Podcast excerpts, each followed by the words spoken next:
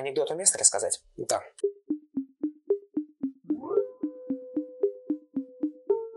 Всем привет! Это подкаст «Академики нашего времени», проводимого на базе НСО «Гауган». Здесь мы рассказываем о современных и не очень научных исследованиях в рамках преподаваемых дисциплин в нашем университете. Помогать нам в этом будут действующие сотрудники институтов Российской Академии Наук, а также преподаватели нашего университета. Мы будем рассказывать вам о сложных вещах простым языком. Каждый сезон подкаста будет посвящен отдельному факультету Гауган.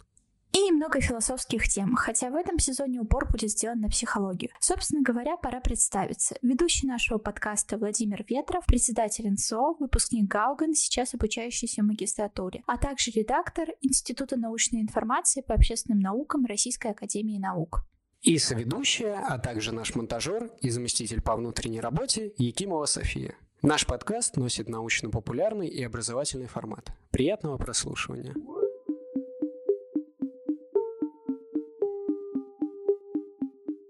Здравствуйте, уважаемые слушатели. Сегодня у нас очередной выпуск нашего академического подкаста. И сегодня мы опять приехали в Институт психологии РАН, чтобы записать для вас очередной выпуск нашего подкаста. На самом деле, про психологию у нас осталось не так много времени поговорить. Этот выпуск у нас будет предпоследним. И сегодня мы берем интервью если так можно сказать, у Владимира Викторовича Апановича, выпускника Гауган, кандидата психологических наук, доцента и заместителя декана факультета психологии, а также научного сотрудника Института психологии РАН. Здравствуйте. Итак, Владимир Викторович, перейдем к нашей сегодняшней проблематике, к нейромифам и, в принципе, к теоретическому обоснованию и опровержению, скорее, их. Здравствуйте, уважаемые слушатели. Э, сегодня поговорим про нейромифы и поговорим не только о теоретическом опровержении, поговорим еще о том, как на уровне эмпирики, то есть на уровне конкретных исследований, было показано, что некоторые представления о работе мозга, они, в общем-то, являются не соответствующими реальности. Мы будем рассматривать представления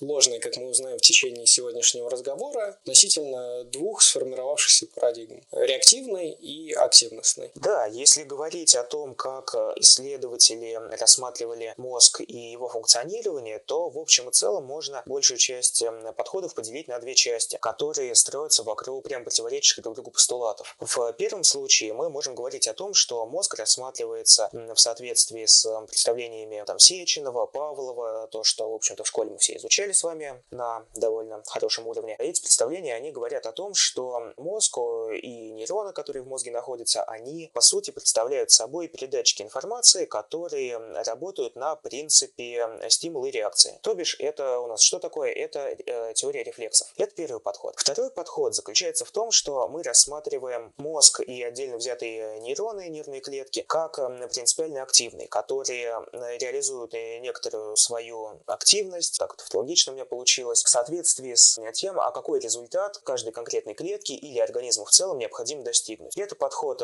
Петра Кузьмича Анохина, который был, кстати, кстати, учеником Павлова, что довольно интересно, и в дальнейшем развивался рядом наших э, российских э, психологических и психофизиологических школ. Если говорить про первый подход, то есть про рефлекторную парадигму, то э, этот подход предполагает следующее. Каждая клетка организма, и в том числе нервные клетки и нейроны, они выступают как передатчики информации, когда приходит некоторое возбуждение от соседних клеток или из внешней среды, если мы говорим про рецепторы, там зрительные, слуховые, обонятельные, какие угодно, да. После того, того, как возбуждение пришло в клетку, оно передается дальше через синаптические связи, через аксоны и дальше доходит до дендритов следующих нервных клеток. Таким образом, мы можем говорить о том, что это некоторая механическая передача возбуждения, да, механическая передача сигналов. Второй подход говорит о том, что для того, чтобы нервная клетка и организм в целом начинали проявлять свою активность, необходимо некоторое рассогласование со средой когда мы говорим о том, что вот для, ну, например, для нейрона, для отдельно взятой нервной клетки, чего-то ей не хватает. Не хватает, ну, как правило, чего? Э, метаболитов, да, то есть э, тех питательных веществ, которые клетке нужны для того, чтобы она могла продолжать свое функционирование. И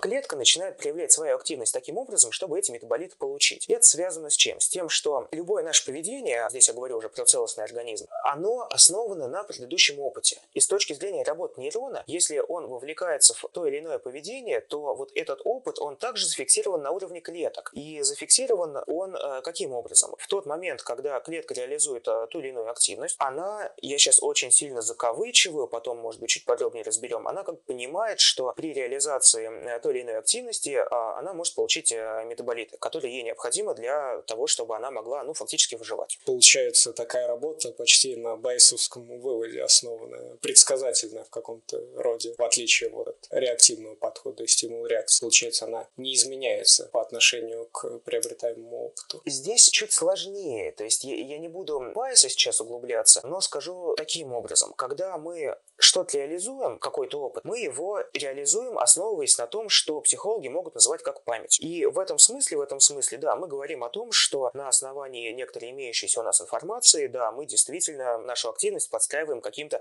вполне определенным образом, а не просто, ну, скажем так, методом проб и ошибок. Да, есть тоже такой метод, он э, вполне себе имеет место быть для определения тех или иных там феноменов. А, но в общем и целом здесь ключевая категория является это опыт. Для начала, да, мы говорим о том, что это опыт. При этом этот опыт, он может быть как филогенетическим, так и онтогенетическим. И речь здесь идет о том, что любые наши взаимодействия, особенно новые взаимодействия, то есть то, что э, с точки зрения психологии можно описать как категорию обучения или научения. Это разные вещи, но я не уверен, что нужно вдаваться в подробности их э, дифференциации. Мы говорим здесь о том, что э, любой новый элемент опыта, он как бы встраивается в систему уже имеющегося опыта. И таким образом, то, что мы можем назвать психическим, оно фактически является некоторой такой эволюционной, древовидной картинкой того, а как мы это все дело приобретали. Вот что на что настраивалось. И, соответственно, возникает вопрос. Какова разница парадигм реактивной и активностной, и как это влияет на объяснительную модель работы мозга? На самом деле очень хороший вопрос, потому что когда мы говорим про человеческое познание, ну, при научное, да, человеческое познание, э, мы всегда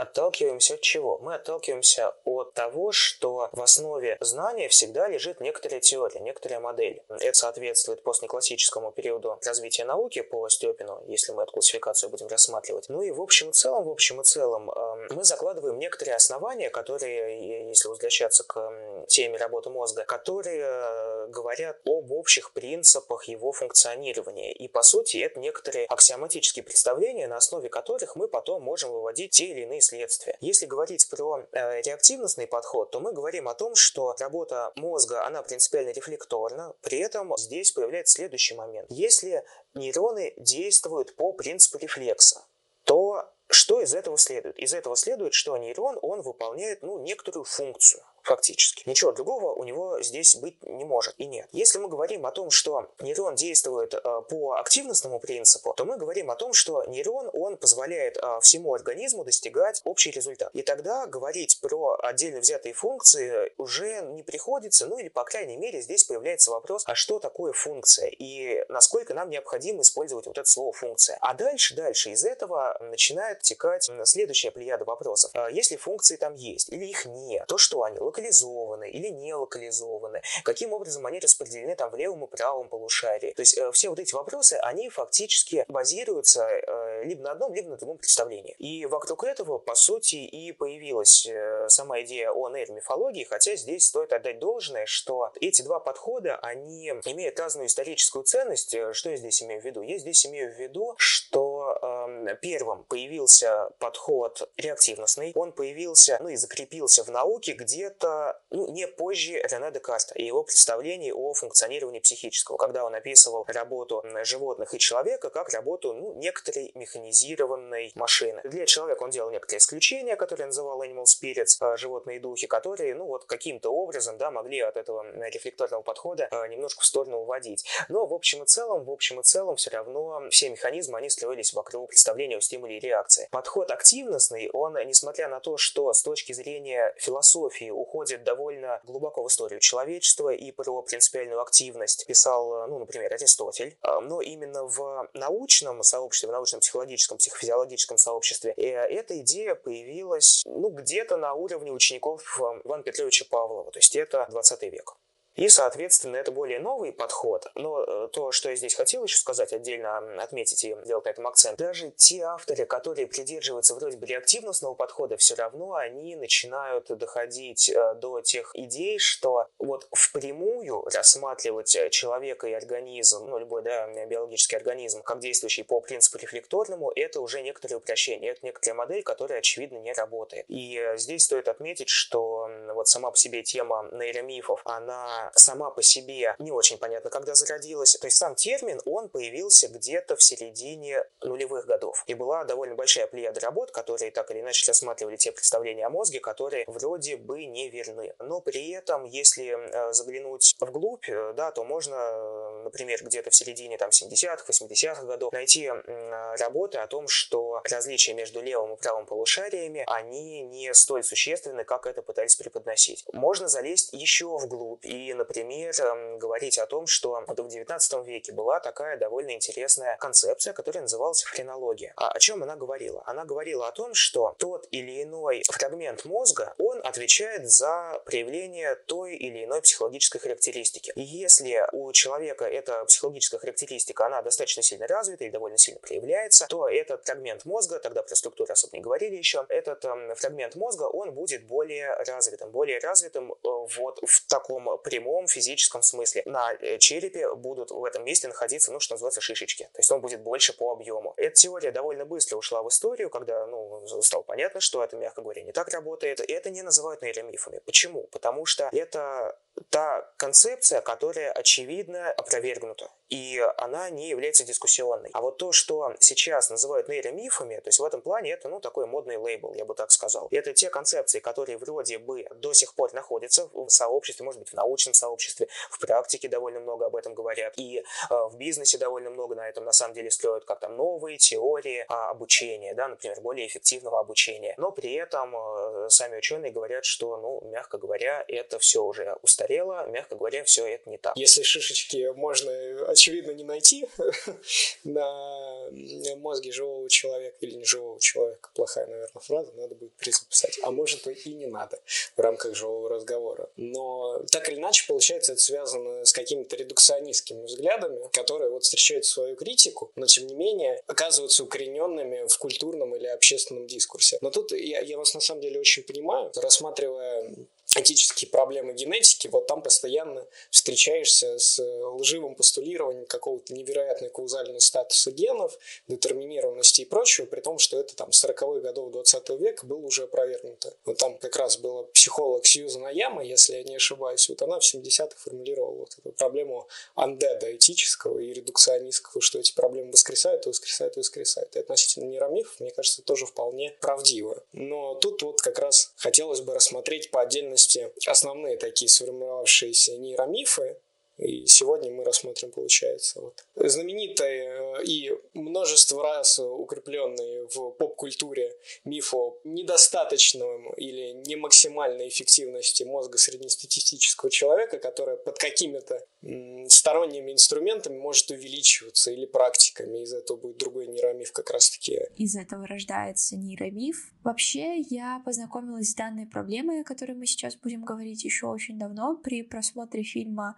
«Люси» Люка Бессона, и тогда эта картина произвела на меня очень большое впечатление. Я не сказать, что в это поверила, но мне казалось, что оно по-настоящему так работает. В связи с этим мне, наверное, было бы интереснее все узнать, все-таки правда это или нет, и если нет, то почему. Но также хочу отметить, что на подобную тематику снималось вообще, в принципе, большое количество картин, что даже Люси, которая пусть и провалилась в прокате, но была достаточно популярной, как мне кажется, что «Область тьмы» 2011 года. Какую критику встречает такой миф, формулировка которого буквально мозг человека работает на 10%? Здесь э, стоит начать с чего? Стоит начать с того, что мозг это орган человека, который появился в ходе эволюции. И если мы говорим о том, что в ходе эволюции появился некоторый орган, который на 10% работает, а на остальные 90% нет, тогда появляется закономерный вопрос, а каким образом это такое абсолютно непонятное детище Франкенштейна, я бы сказал, э, умудрилось пройти естественный отбор?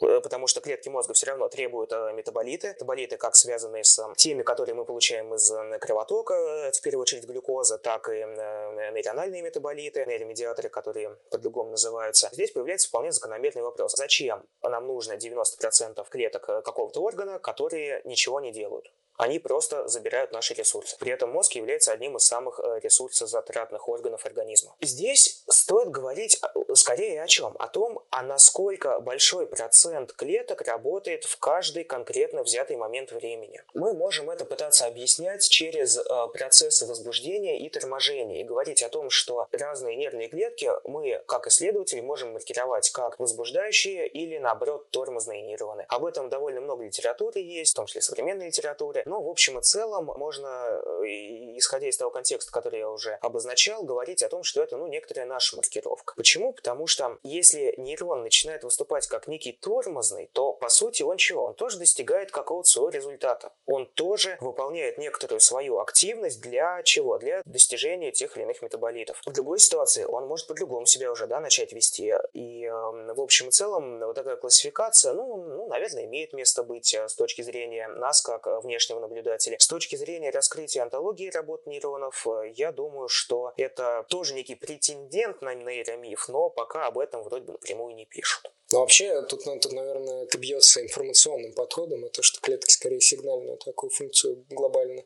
Я не знаю, как это подвязывается под симпатическую и парасимпатические системы, но тут, наверное, как раз про это стоит, то, что мозг не обособленно действует, поэтому не обязательно самостоятельно выполнять эти функции торможения детям. Но тут да.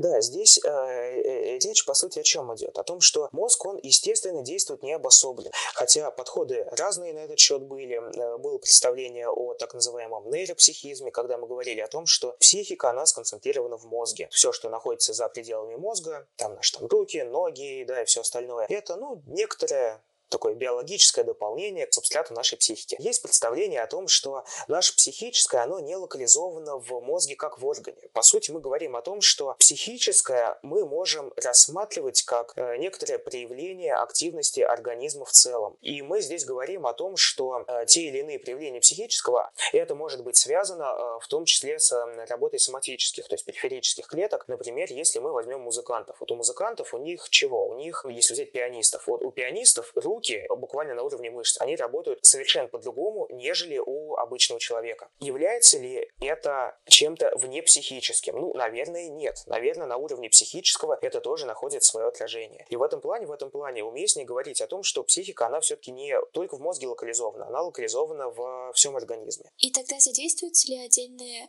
области мозга? Это довольно интересный вопрос, и здесь я сразу оставлю э, первый комментарий, который будет с чем связан.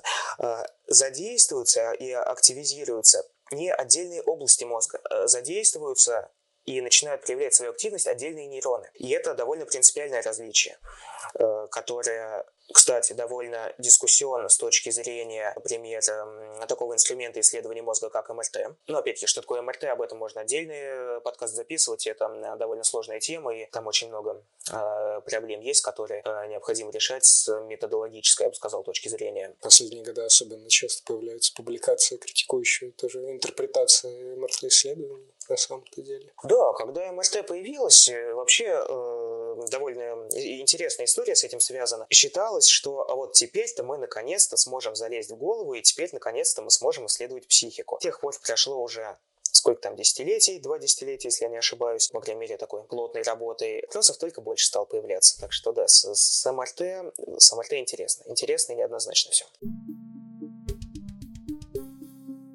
При какой ситуации активируются все клетки и постоянно ли они работают? Э, да, на самом деле так и происходит. Если э, рассмотреть ситуации, когда у нас актуализируются и проявляют свою активность э, все э, нейроны мозга, это, насколько мне известно, был зафиксирован только в одном случае, когда человек находится в состоянии агонии. Ну вот да, тут, тут вот сразу представляется картина человека в судорогах и в предсмертном состоянии.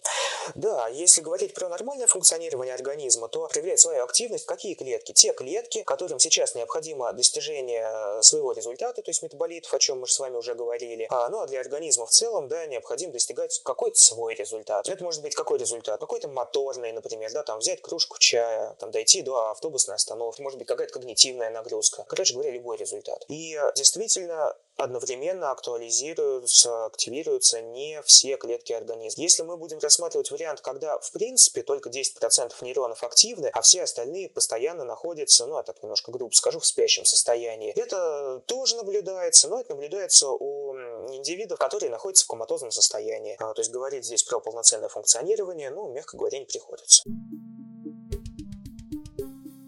Получается, из обозначенного ранее у нас возникает целый кластер нейромифов из того, что как раз-таки вы обозначили. То есть в определенный момент э, активируются нейроны, которые по необходимости выполняют какую-либо роль. И тут вопрос, локализованы ли они, и, соответственно, сразу мы тут переходим ко второму нейромифу, который мы встречаем со школьных парт. Как бы прискорбно это ни звучало, что у нас левое полушарие отвечает за логику, и если ты с самого детства занимаешься математикой, видимо, в левую сторону у тебя немножко голова будет перекашивать. А правая, если ты очень много рисуешь, занимаешься музыкой, у тебя не только пальцы лучше работают в случае того, если ты гитарист, пианист и так далее, но и, в свою очередь, голова отклоняется немножко in right. Ну, понятно, что при перекос головы это немножко утрирование, об этом, в общем-то, самые ярые сторонники этой концепции не писали, но да, звучит довольно забавно. Здесь я хотел бы еще какой комментарий оставить. Вот я не уверен, что стоит использовать слово «к сожалению» относительно того, что написано в учебниках, потому что, слава богу, что хоть что-то написано. И если начинать разбираться в теме того, а что мы считаем человеческим знанием, даже если не применяем категорию истинного знания, то большой вопрос, что, собственно, включать в учебники, а что считать чем-то новаторским, экспериментальным, и вот давайте мы это еще поддержим там лет 50, пока оно не устареет. Но так оно обычно и происходит. Да? То есть в учебнике включается, как правило, консолидированное знание, с которым вроде бы особо не спорят, как с новаторским экспериментальным, но, как правило, в учебнике включается устаревшее знание. И это касается не только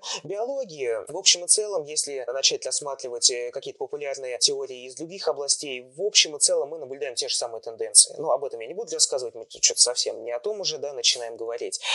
А, ну, а так, да, у нас есть два полушария, одно левое, другое правое. Одно из полушарий отвечает за творчество, другое из полушарий отвечает за логику. Это будет довольно неплохо видно, если, ну, например, мы возьмем нашего участника исследования, вскроем ему череп и перережем так называемые комиссуры мозга. Комиссуры мозга – это белое вещество, это аксоны. А аксоны – это такие отростки нейронов, которые позволяют обеспечивать связь между нейроном, одним нейроном и всеми остальными. И вот если мы такую процедуру проведем, она проводится по медицинским показаниям, как правило. Например, это э, очень эффективный способ борьбы с эпилепсией. Предполагается, что э, нейроны начинают синхронизированно и волнообразно активироваться, и, и э, эта активация, она начинает распространяться по мозгу. И для того, чтобы этого не происходило, перерезают в прямом смысле слова связь между правым и левым полушарием, и тогда вот эта эпиактивность, так называемая, она локализуется только в одном из полушарий. И вполне себе работает, вполне себе действенно эффективно. А, да, и было у таких пациентов показано, что действительно большая активация происходит в левом полушарии у тех, эм, кто больше проявляет некоторые логические, рациональные способности, а те, кто проявляет творческие способности, то, соответственно, в правом. Но насколько мы можем это все дело обобщать, если говорим о людях, у которых, ну, в прямом смысле слова, физически, по медицинским показаниям, мозг поврежден? И это вопрос довольно интересный. И этим вопросом, конечно же, задавались исследователи, и в итоге к чему они пришли? Они пришли к тому, что надо все-таки смотреть и на другие показатели. Среди этих других показателей стали рассматривать, ну, например, например, есть такая зона Брака, которая отвечает за речь. Ну, если мы говорим про речь, то, исходя из классических представлений, понятно, что оно должно быть локализовано в левом полушарии. И действительно, у многих людей оно так. Когда это дело стали исследовать, то при проведении исследования очень важным фактором является доказательство чистоты эксперимента. И для этого мы должны брать людей, ну, скажем так, типичных. Тех, которые друг от друга не отличаются, ну, что называется, плюс-минус километр. Мы будем брать э, людей, у которых довольно сильно выражена праворукость, причем по всем критериям. Э, мы будем брать, да-да-да, то есть левшей мы включать сюда не будем. Как правило, кстати, если говорить про психологические исследования, э, это вообще довольно интересно. Вот в психологических исследованиях это было замечено еще в 19 веке, когда психология институциализировалась как наука. Э, тогда уже отмечали, что психология – это та наука, которая изучает психику у студентов студентов-психологов. Добавлю, что у студентов-психологов женского пола, потому что среди студентов психфака большинство э, это все-таки девушки. Тоже фактор, который на самом деле довольно сильно влияет. И когда в это все стали залезать, то увидели, что, ну, во-первых, там половые различия довольно сильно представлены. А, и зон брака, она у мужчин и женщин, она по-разному э, распределяется. А, ну, а во-вторых, когда мы говорим о том, что берем левшей или людей, у которых, ну, так называемая э, вот, рукость, вот есть такой термин, звучит немножко криво, но тем не менее существует, она не явно выражена, у них, э, скорее всего, и с распределением эм, вот, такого рода зон э, тоже все неоднозначно. И в этом смысле, в этом смысле, да, можем залезть в любой учебник анатомии, то имеет центральная нервная система, да, увидеть какую-то очень красивую картинку, а на самом деле эта картинка, она была получена, ну, скажем так, на очень чистых практически модельных данных. А, так как найти идеально чистого модельного индивида, тоже задача я бы сказал, особая, то можно говорить о том, что вот такого рода дифференциация по левому и правому полушарию, ну, это некоторого рода миф. Можете, пожалуйста, напомнить, какова модель идеально чистого индивида? Это праворукий, девушка, еще и, скорее всего, по возрасту студенческому, который не имеет, понятное дело, каких-то э, там других особенностей, вроде там нарушенного там слуха, зрения и прочее, да, вот, вот, вот, вот что-то такое. И связаны ли все-таки полушария мозга с логическими и креативными началами? Вопрос-то интересный. Вот э, здесь мы к чему приходим? К тому, что, ну, например, а, э, полушария мозга, они есть, ну, у кого? У рептилий. Да, то есть можем взять игуану и э, сказать, что да, у нее есть правое полушарие, есть левое полушарие. А можем ли мы игуану маркировать как э, рациональную или креативную? Я думаю, что исходя из того, э, как я этот вопрос задаю, понятно, что это уже какой-то фарс. И, скорее всего, какого-то здравого смысла в этом нет. Здесь можно уйти, на самом деле, даже глубже. Мы здесь говорим о том, что э, выделяем логическое мышление, выделяем креативность, выделяем много чего выделяем, можем выделить что угодно на самом деле. Потом попытаемся это каким-то образом локализовать в мозге. Каким образом, правильно, неправильно, ну, пока не очень понятно. Мы предполагаем, что это те характеристики, которые так или иначе связаны с теми или иными структурами мозга. Если эти структуры мозга есть у других биологических видов, стало быть, эти психологические характеристики, которые мы выдвигаем, они должны относиться также к другим биологическим видам. И здесь мы сталкиваемся с на самом деле очень большой и глубокой проблемой психологии. Когда мы описываем психическое через через те или иные проявления, те или иные конструкты, как там память, внимание, мышление, сознание и прочее, прочее, прочее, как правило, мы находимся в ловушке антропоцентризма. А, и здесь получается, что то описание о психике, которое мы делаем, а, вот по аналогии с а, тем, как описывали психологию 19 века, мы можем говорить о том, что наше описание психики – это описание психики человека, которое, как правило, не имеет никакого отношения к описанию психики животных, хотя с точки зрения эволюции, ну, мы такое прямое противопоставление делать, э, ну, не то, что не должны, просто не имеем права. И это, повторюсь, довольно большая проблема современной психологии. Таким образом получается, что уже второй миф, рассмотренный нами, оказывается ложным. И опять-таки, связываясь с первым о какой-то неполной э, реализованности способностей мозга, мы рассматриваем третье утверждение о некоторой практике, о нейрогимнастике, которая, как заявляется, должна развивать мозг и за счет этого улучшать когнитивные навыки. Да, это довольно интересная э, технология, которая основана на нейропсихологических представлениях, э, и она связана с тем, что мы можем выполнять ту или иную моторную активность, ну, например, крутить перед собой одной рукой по часовой стрелке, другой рукой против часовой стрелки. Можете это в YouTube поискать, э, довольно много таких э, гимнастик есть, и это сходу сделать довольно сложно, и предполагается, что мы э, через синхронизацию нашей э, левой и правой руки укрепляем связь между полушариями. Ну, про полушария повторяться не буду, мы это все довольно подробно только что разобрали. А, но вот с точки зрения смысла считается, что мы укрепляем связь между полушариями, это позволяет обеспечить некоторую интеграцию мозга, позволяет работать ему как целостный орган, и таким образом развивать те или иные когнитивные способности. Ну, например, счет в уме,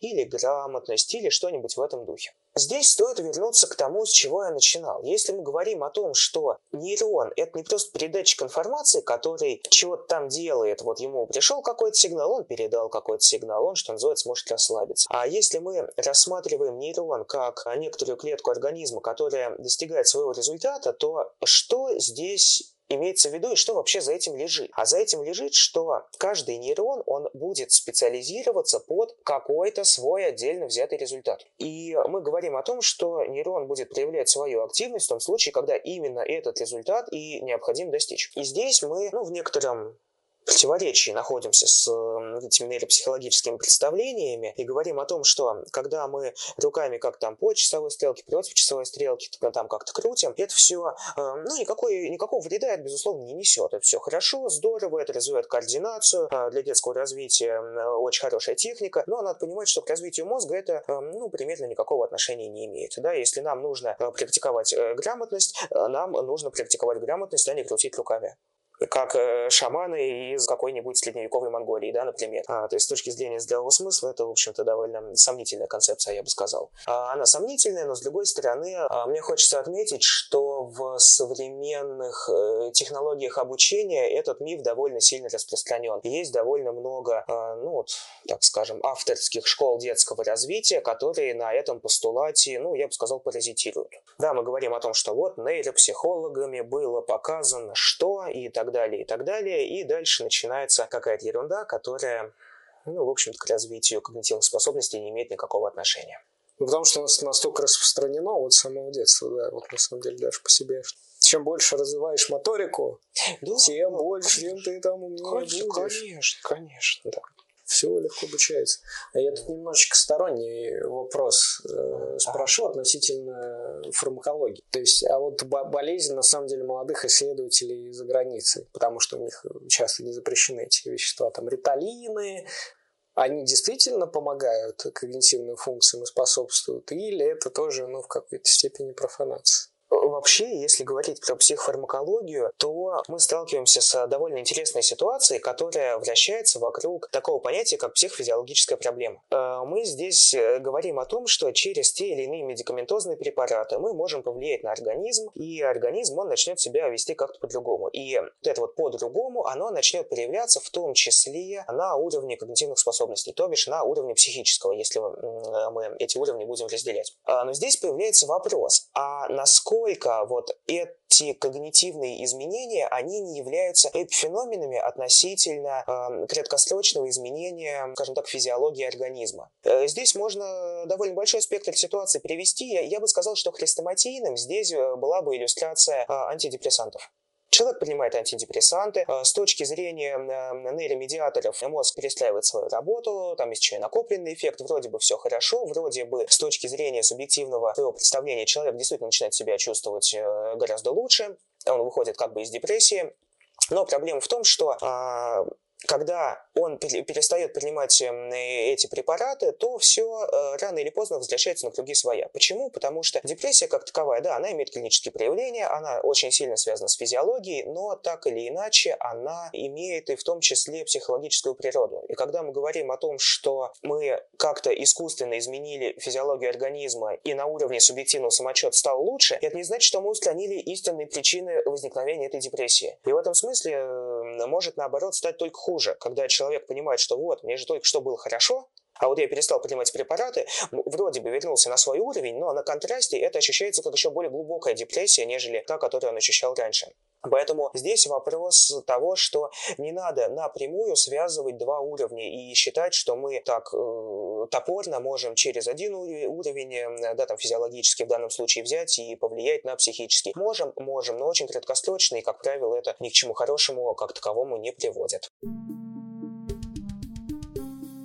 Возвращаясь э, к вопросу о работе мозга в принципе и, соответственно, реализации его разных функций, и в том числе представленности, локализованности и так далее, зрительные функции, когнитивная функция, хотя это, наверное, наиболее сложный уровень из рассматриваемых. Ну, здесь мне очень хочется апеллировать к тому, с чего мы начинали, и эм, говорить о том, что нейрон, он специализируется относительно чего? Относительно какой-то формы поведения. Ну, это, опять-таки, моторные какие-то формы поведения, да, могут быть там взять кружку или э, поведение, связанное там с ходьбой или еще что-то, или там поведение арифметических э, вычислений каких-то. И здесь появляется довольно большой вопрос, а каким образом мы можем делать переход между отдельными формами поведения к описанию этого поведения через функции? Ну и здесь, если этот вопрос продолжать, его можно рассмотреть под следующим углом. Если мы, ну, например, считаем арифметические примеры, у нас что? У нас реализуется зрительная функция, то есть мы смотрим на те примеры, которые у нас нарисованы там на доске или перед нами в учебнике. У нас есть какая-то моторная функция, когда мы записываем ответ, есть когнитивная функция, когда мы производим некоторые вычисления. И вроде кажется, что это у нас чего? Это у нас какие-то разные функции. А на самом деле мы реализуем одну и ту же форму поведения. Можно здесь другой пример привести. Если мы рассмотрим некоторые чисто моторные проявления, если мы рассмотрим только моторные проявления. Допустим, я совершаю некоторые хватательные движения и беру в руки, ну, например, там, компьютерную мышку или гантелю. И другой пример. Если я беру, например, тряпку и начинаю стирать ей с доски. Вроде бы и там, и там я реализую моторную функцию. Но при этом очевидно, что это будут задействоваться разные нейроны, и с точки зрения того подхода, который я озвучивал, да, в общем-то, мы будем разные результаты достигать. Даже если это будет одно и то же хватательное движение, но мы будем хватать какие-то разные вещи с разной целью. И разные нейроны будут вовлекаться, которые задействованы в разных функциональных системах. Здесь появляется вопрос, насколько адекватно тогда для нас выделение функций. То есть мы говорим о том, что в рамках одного и того же поведения мы можем реализовывать вроде бы разные функции, но при этом и сами функции являются принципиально неоднородными. И здесь, с точки зрения того подхода, который я озвучил, это, напомню, подход Анохина-Швыркова, речь идет скорее о том, что нейрон все-таки привязан к поведению, и описывать его через реализацию той или иной функции функции можно, никто не запрещает, а, но смысла в этом так или иначе немного. И в общем-то, если говорить вообще о самих функциях, то откуда эти функции появились? Здесь стоит вам напомнить о том, что психология как наука, она институциализировалась во второй половине XIX века. И те категории, которые мы используем, они появились, ну, мягко говоря, немногим ранее. Ну, немногим это где-то на пару тысяч лет назад, как минимум. А, потому что уже в Древней Греции что-то там говорили про мышление, что-то там говорили про а, зрение, что-то там говорили про чувствительность, что-то там про ум говорили и так далее, и так далее. И в этом смысле мы а, можем говорить о том, что те функции, которые мы используем, это достаточно удобные способы описания функционирования человека. Есть ли они на самом деле в мозге? Скорее всего нет. И в ряде исследований было показано, что в результате реализации одной и той же функции нейроны разные то активируются. Еще и активируются не там, где им положено, скажем так, активироваться, но это уже если мы будем переходить к вопросу о локализационизме. Дополнительный вопрос относительно вот, сложности выделения функции и просто связи тогда с памятью, потому что, опять-таки, вот все время мы отсылаемся к школьной партии, то что э, нам напоминали, что вот э, посредством записывания каких-либо конспектов или дополнительных пометок как бы активируется несколько видов памяти, получается функциональных, то есть зрительная, еще моторная, и, а третья, не знаю, какая она, зрительная, моторная и и слуховая, Там наверное. миллиона можно выявить. Ну, ну да, то есть... Э, ну, не, ну слуховая, в принципе. Слуховая, слуховая, да, при прочтении. Вот э, оправдывает ли это себя, или просто на самом деле у нас память тоже разделять на функциональное ответвление не совсем корректно. Да, ну смотрите, вот что такое память? Фактически, когда мы говорим о том, что э, мы что-то помним, то здесь появляется довольно большой вопрос, о чем вообще идет речь. Потому что, с одной стороны, когда мы говорим о том, что мы что-то помним, может возникать такое представление, которое заключается в том, что мы у себя в голове сохранили некоторую информацию. Ну, что такое информация, какое отношение работа мозга имеет к информации, это э, тоже довольно большая проблема. Но в общем и целом, если э, все-таки не забывать эм, представление о том, что сам по себе нейрон это не просто передатчик информации, это некоторая живая клетка, которая свой результат достигает, мы можем э, говорить о том, что память это результат, ну чего, некоторой фиксации взаимодействия со средой. То есть, ну вот что-то мы увидели, что-то мы услышали, что-то мы сделали, и это как на нейронном уровне зафиксировалось. Э, ну, давайте будем называть это памятью. Хорошо. Тут, в принципе, проблем пока нет. И по сути, по сути, мы можем говорить о том, что при понимании памяти в таком контексте, помимо памяти-то у нас ничего и нет. Потому что весь наш опыт – это, по сути, есть наша память. Моторная, э, зрительная, э, там, когнитивная. Мы вот можем как угодно называть, 2 миллиона описаний придумать, и где-то они, может быть, будут полезны. Но концептуально мы здесь говорим о том, что э, так или иначе те или иные формы взаимодействия со средой, с окружающей средой, с предметной, с социальной, с какой угодно, которые мы осуществляли на протяжении нашей жизни, они фиксируются в виде чего? В виде каких-то элементов опыта. Это, по сути, есть память. Больше в нашем психическом ничего нет. Есть память филогенетическая, то, что нам было передано, что называется, от родителей, бабушек, дедушек и так далее. Есть онтогенетическая, то, что мы приобрели уже сами в ходе нашего а, собственного индивидуального развития. Говорить о том, что мы выделяем какие-то функции, как там способности какие-то, или о том, что у нас там мышление какое-то есть, и так далее, и так далее, ну, это все способ описания. Хороший способ описания, где-то даже полезный. Психологи, в принципе, на этом и живут где-то последние, а, ну, как психология появилась, так и живут, да, последние полтора человеком. С точки зрения некоторой антологии, как бы нет, нет этого в мозге. Нет.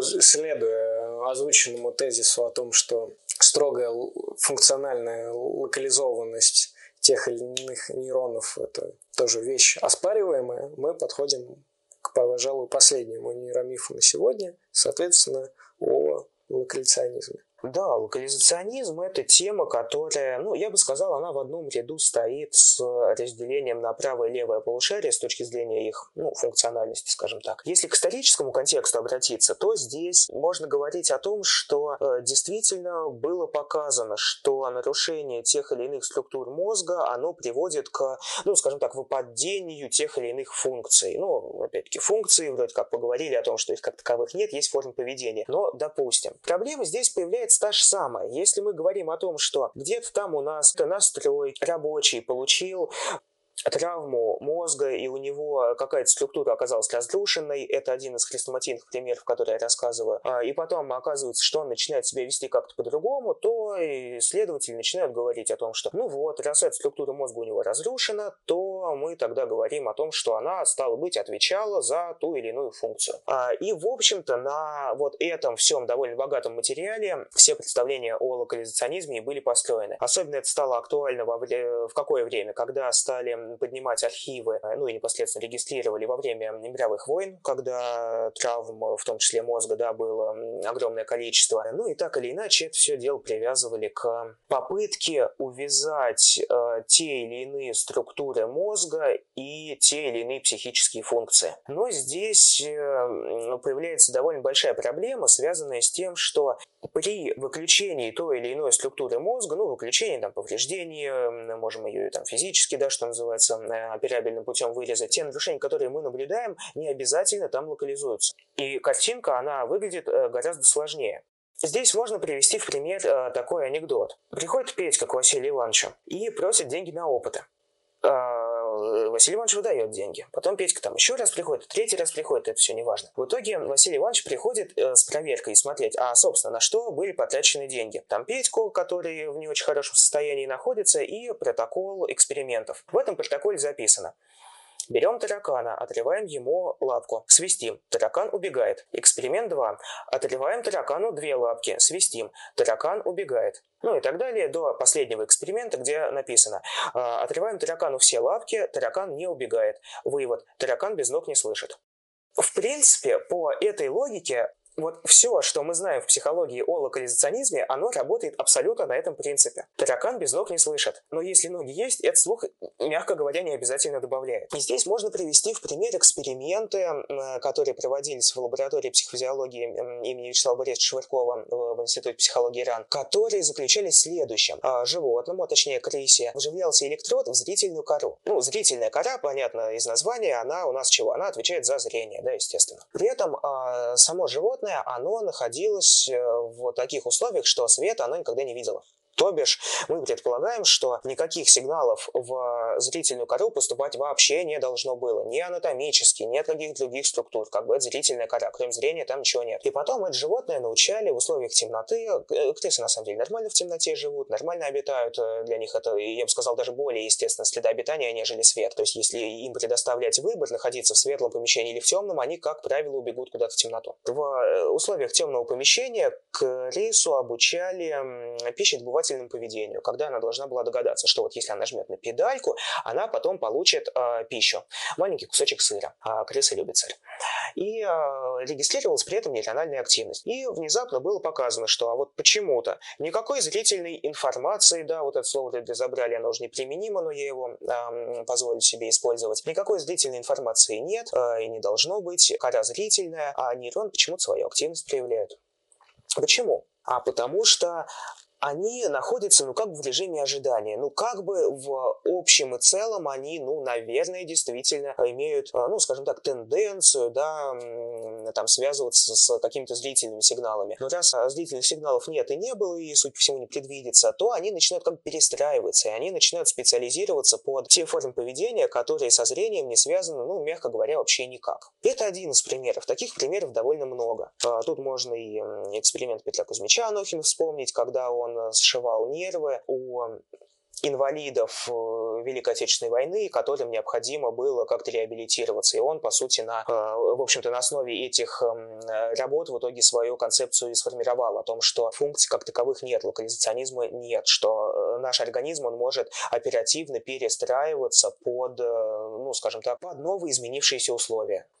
Владимир Викторович, и тут вот возникает интересный вопрос. То есть понятно, что нейроны оказываются локально не привязаны жестко к определенным структурам или областям мозга, но при этом все равно наблюдается какая-то тенденция при нормальных условиях вот ре- реализовывать или как-то проявлять какую-то экспрессию вот в конкретных структурах. Как это связано? Может быть, это обусловлено эволюционно? Да, это на самом деле обусловлено, я бы сказал, исключительно эволюционно. И здесь можно отдельные, отдельным аспектом рассмотреть а почему мозг, он такой, какой есть. Ну, нет, э, не рассказывая, да, подробно вот всю эволюцию мозга, мы говорим о том, что те или иные структуры, они появлялись в филогенезе, да, то есть э, по ходу эволюции, и мы понимаем, что у разных видов, э, ну, скажем так, уровень развития мозга, он разный. При этом, при этом, вот эти различия, они, с чем они вообще связаны? Они связаны с тем, что, так или иначе,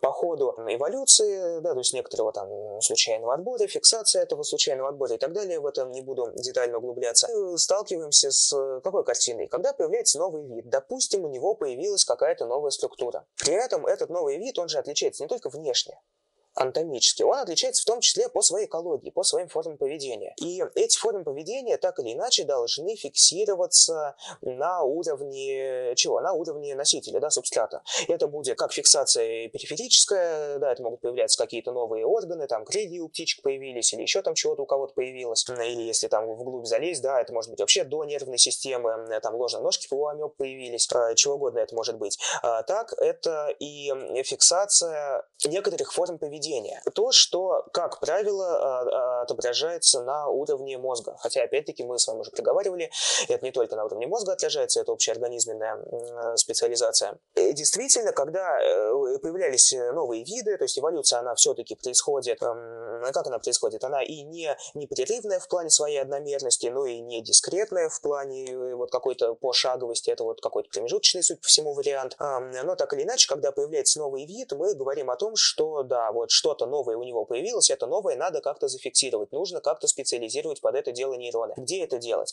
В тех структурах, которые являются более старыми и которые, ну, что называется, с большей вероятностью уже э, заняты. Да, то есть эти нейроны под что-то уже специализированы, а специализация нейрона, она, как было в экспериментах показано, она пожизненная. Либо вот у нас есть какая-то новая структура, там есть нейрончики, новые, свежие, чистенькие, готовые вовлекаться и готовые для работы. Понятно, что, да, здесь будет правильным ответом ответ номер два. А, но при этом, при этом, э, те формы поведения, которые мы приобретаем э, и в филогенезе, и в онтогенезе, да, они задействуют новые нейроны, но так или иначе опираются на старые. То есть не надо здесь рассматривать, что вот у нас появился новый новый вид, и давайте считать, что это вот та была раса, которая с нуля чего-то там начинает э, делать, да, как-то функционировать, чтобы, ну, что называется, закрепиться в эволюции и не вымереть. А это все э, опирается на те формы поведения, которые достались от предков, да, это э, те предковые формы, которые были зафиксированы в других, более древних структурах опыта. И в этом смысле, когда мы говорим о каких-то очень сложных навыках, э, ну, вот оно и оказывается, что если взять, например, там, моторику или там сенсорику, она у нас локализована, да, там, и в Корее, и еще где-то, и, короче говоря, во всех структурах. Почему? Ну, вот как мы с вами поговорили, это вполне логично, потому что это настолько древняя форма там, поведения там, взаимодействия, взаимосоотношения со средой, что она действительно представлена во всех тех структурах, которые были у тех биологических видов, которые эту форму поведения осуществляли. Как бы можно ли здесь говорить про локализационизм? Ну, как бы это не совсем локализационизм, это более сложная картина. Картина, которая обусловлена исключительно эволюционно. И получается, что она оказывается динамической. И в дальнейшем, в ходе повторяющегося системогенеза, она может меняться, хоть с привязкой к прошлому эволюционному развитию. Да, когда мы э, приобретаем какой-то навык в нашем индивидуальном развитии, э, у нас э, специализируются новые нейроны. Специализируются, как я уже говорил, пожизненно. Они либо будут проявлять свою активность, либо у них произойдет некоторый апоптоз. Апоптоз это, ну, что это, по сути, смерть, да, их как отдельный процесс это дело все выделяется. И здесь, да, мы говорим о том, что на основе той структуры опыта, которая есть, мы делаем, ну, некоторую надстройку, какой-то новый элемент. В этом смысле, в этом смысле мы с вами можем, ну, например, там, научиться играть на гитаре. Там вот я научусь играть на гитаре, и вот там вот Владимир научится играть на гитаре. Так как у нас разная структура опыта, то, скорее всего, у нас будет разный навык, который будет э, надстроен над разной структурой опыта, и мы будем в этом плане делать э, какие-то совершенно разные вещи. Хотя внешнему наблюдателю будет казаться, что да, вот два человека сидят, играют на гитаре. С точки зрения субъективной картины мира, а, это будут два совершенно разных э, навыка. Вот интересный момент про специализацию. То есть какой-то момент нейрона она формируется в зависимости от нашей деятельности, если мы говорим от человека. И если если подытоживать, мы все время крутились вокруг одной общей идеи о том, что нейроны мозга и организм в целом, они работают скорее по принципу целенаправленности, по принципу активности. И в соответствии с этим говорить о том, что мозг там работает на 10%, на 20%, а, это все не имеющие смысла спекуляция. Э, так же, как не имеет смысл говорить о том, что у нас там левое полушарие, правое полушарие или там какие-то отдельные структуры мозга, за что-то они отвечают. Ну, ни за что они не отвечают. Есть отдельные нейроны, эти нейроны, как мы в самом конце поговорили, они связаны с теми или иными элементами опыта, и эти элементы опыта, они распределены по всем структурам мозга. И это связано с некоторой эволюцией развития мозга. Тавтология вышла. А, соответственно, если мы говорим о том, что как таковых функций у нас нет, ну, понятно, что если нет функций, то и локализовывать нам тоже не очень понятно что. И в этом плане, в этом плане, да, мы говорим о том, что вот что здесь, наверное, ключевое из того, о чем мы сегодня говорили, что нейрон — это некоторая живая клетка, она достигает каких-то своих результатов. Это не передатчик не транзистор, который, да, там можем компьютер раскрутить, что-то посмотреть, там есть какие-то там микросхемы, и мы говорим, давайте попробуем мозг описать так же. Я вот, я вот это не затрагивал, есть такая компьютерная метафора, ну, по сути, по сути, вот с компьютерной метафорой мы и пытаемся бороться. Это очень, кстати, интересно, потому что компьютерные метафоры с определенного момента можно найти во всех биологических науках, и почти всегда они оказываются, ну, в лучшем случае, не очень состоятельными. Можно, да, можно. Это действительно вопрос чего? Это вопрос того, э, занимаемся ли мы какими-то красивыми способами описания чего угодно, либо пытаемся залезть все-таки в онтологию и говорить о том, а что происходит на самом деле, что происходит в реальности. И, ну и в этом смысле, да, когда мы говорим про мозг, то здесь имеет смысл говорить о том, что это все-таки в первую очередь, что это и биология, и физиология, а не какие-то информационные процессы, которые мы сами, как внешние наблюдатели, придумали. Я думаю, на этом может быть, стоит заканчивать. Э, всем большое спасибо за то, что послушали. Ставьте лайки, подписывайтесь, оставляйте свои комментарии. Да, а мы крайне благодарим Владимира Викторовича и еще раз убеждаем вас, что чтобы быстро бегать, надо много бегать, а чтобы быть умным, много читать, и не только. И нужно разделять эти процессы, но при этом тумблера магическую, переключающую вашу активность по написанию курсовой вверх, не существует. Еще раз всем спасибо и до новых встреч!